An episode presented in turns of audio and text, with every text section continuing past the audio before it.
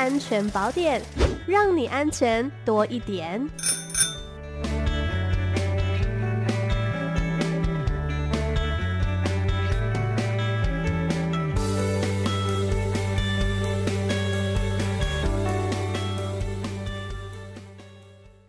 先来到了十一点四十五分。好，我们今天的安全宝典单元邀请到的是基隆市警察局妇幼警察队林进群组长，组长午安。主持人好，各位听众朋友大家好。嘿，hey, 组长，我们今天要跟大家来讨论什么样的主题呢？今天大概跟各位听众朋友来分享一下，就是有关于人身安全的一个部分。嗯，是。其实像呃近年呢，我们常常会在新闻上面看到哈，嗯、呃有一些随机的伤人事件啦。嗯、那民众在外到底要怎么样保护我们自己的安全呢？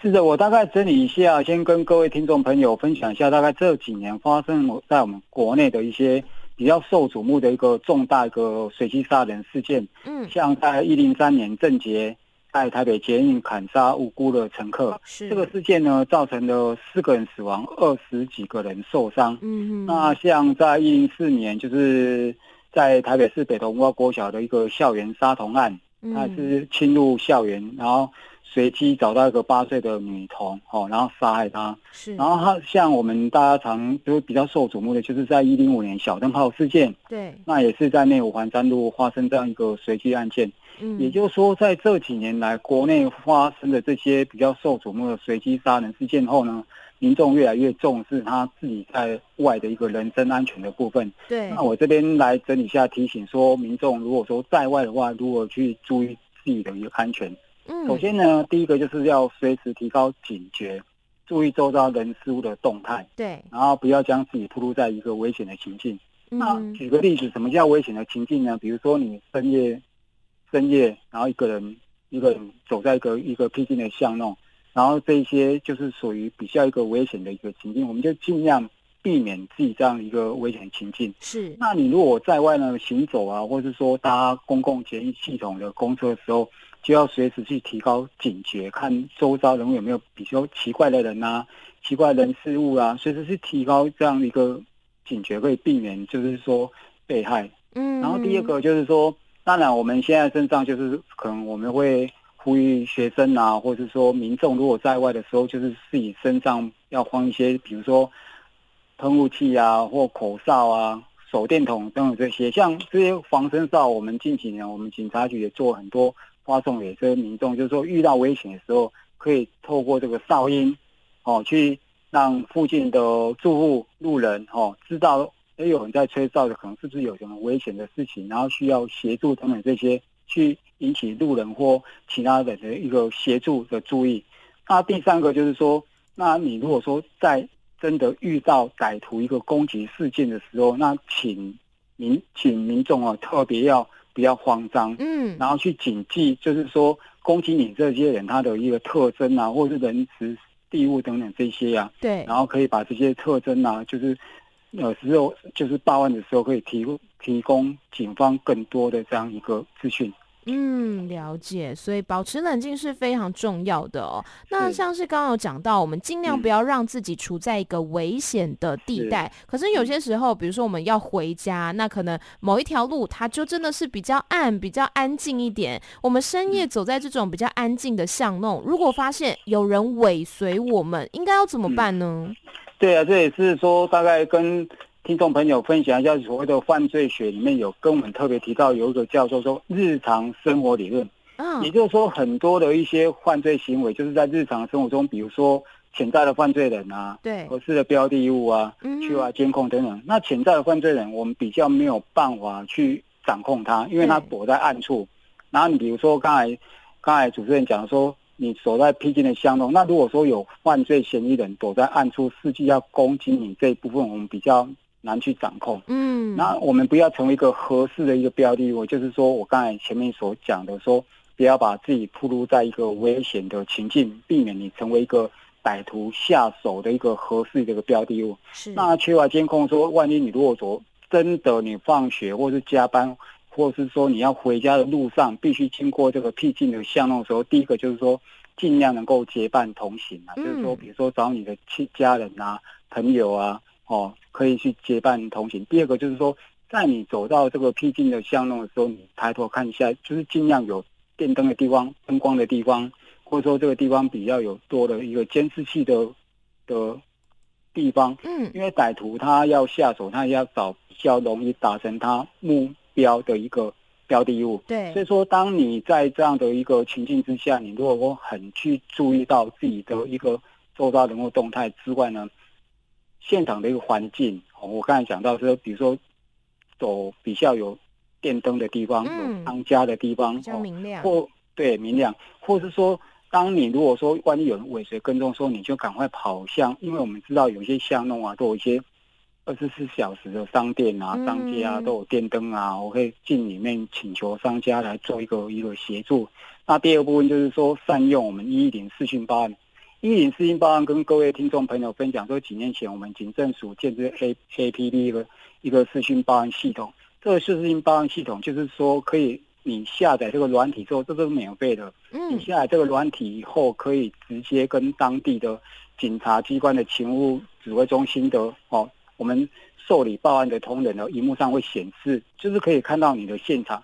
它有个比较特殊功能，第一个它可以定位。假设你在这个巷弄，你不知道这个什么路，你报案说，哎，跟警察先生讲说，我现在在哪个巷弄，不知道。但是你透过这种视讯报案，它直接可以给你做一个定位，让警方确切知道你现在人在位置在哪里。那因为有这个视讯的画面嘛，我刚才讲到视讯画面可以传送到警察机关的一个。受理报案同仁的一个荧幕上面，他可以去了解到现场，比如说歹徒已经在尾随你，歹徒的长相跟现场的情境，及时的把这些影像传送到传送到我们警察机关荧幕上面，那我们就知道说，哎，这个报案人他现在身处的情形是怎么样，有谁在跟踪他，哦，然后歹徒有几个人等等这一些。那因为我们警察都二十四小时在外面巡逻，接获到报案以后。透过视频报看到现场的即时的影像之后，马上就通报附近线上的警力，三分钟、五分钟，马上可以到达现场去协助这个报案人，比如说被跟踪尾随的一个情形。那另外，嗯、另外就是说，刚才有提到说，在这边经过这些僻静的巷弄的时候，刚才我讲，比如说善用你自己的一个身上的东西，我刚才讲的一些，比如说口哨啊，或者是手电筒啊。或是什么喷雾器等等这些啊，像你身上，比如说我们会拿雨伞啊，对，或有一些钥匙圈啊、圆珠笔。如果万一有歹徒有攻击事件的时候，对你人身做安全威胁的时候，有攻击行为的时候，你可以善用这些小的东西，比如说钥匙圈啊，哦，钥钥匙圈，比如他抓住你、熊抱你，嗯，的时候，你可以用这钥匙圈啊去去做一个抵抗啊，嗯，等等这一些，就是把保护自己的人身安全，然后再。然后再跑向有电灯、有有灯光的一个地方，比如说商家，嗯，或店家，或其他的住户去请求这样的一个协助。嗯，刚刚我们讲到的这一种环境呢，它可能是在一个呃室外，然后你是可以跑向那种比较有灯光的地方去找别人求助的。嗯、那是不是还有一种叫做密室犯罪？这又应该要怎么样去预防呢？哦，就是所谓的一个密室犯罪。所谓密室犯罪，就是比如说甲乙两个独处在这个房间里面。那一般我们都知道，在密室里面，可能比如说甲乙两个是同学啊。我们之前接到很多的一个案例，是甲乙两个同学相约，比如说到一个房间啊，去写功课啊，嗯，或去讨论一些什么其他学校的课业等等之类的。对。那因为我们都一般大班。大部分大部分的民众不会在自己的房间装监视器嘛？嗯、那如果说两个人独处在这这个房间里面的时候，哦，如果万一有发生性骚扰事件或性侵害事件，那这甲去报案说，哎，跟警察机关讲说，我在这个房间被乙同学哦性骚扰或性侵，是。可是我们通知这乙同学到案来说明说，乙同学说我没有，哦，我我没有对你怎样，嗯哼。那也就是说，在这个。密闭式的一个房间里面，各说各话。嗯，然后又当时又没有录影、录音的一个佐证一个资料。嗯，哦，只能够凭借他们两个当时讲的一个情境。那可能可能说，如果有发生这样一件，当然我们会去搜证嘛。可能可是搜证比较困难。所以说，密闭式犯罪的特特征呢整理下来，大概就是说这个犯罪具有隐秘性。对，就是说在这个房间之后，被告跟被害人在现场，形成各说各话，哦，形成各说各话。第二个就是说，因为如果当因为我刚才讲到说这个房间比较少有民众会在自己的房间装监视器这件事事情，或者说当下他没用手机去录影或录音的话，市政收集困难哦，会比较不足。那第三个就是说，往往这样的一个密闭式的犯罪哦，因为被害人有可能考量他自己的身心状况，往往不愿意到庭作证的情形也蛮多的。嗯嗯。所以说，我们如果说在为了要预防这种避免说在密闭式发生这样一个，比如说人身安全的事件啊，比如说性骚扰、性侵害的事件之外呢，我们就是要有个预防的机制。这预防机制大概整理出来，就是第一个就是要寻求安全啊，嗯，就是说避免避免跟不不是很熟的人、同学哦，避免独处在一个密闭式的一个空间。对，哦，就是心中要有个安全的一个界限。